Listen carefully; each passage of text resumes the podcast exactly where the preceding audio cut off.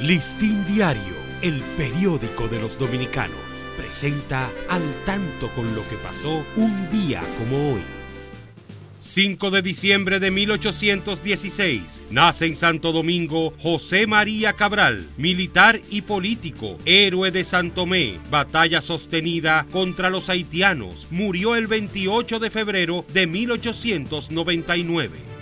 1983. Muere a la edad de 64 años Cassandra Damirón a causa de un cáncer maligno. Logró que el merengue y la música dominicana se apreciaran en el país y en Europa, Estados Unidos y toda Latinoamérica. Por eso es reconocida como la soberana de la canción.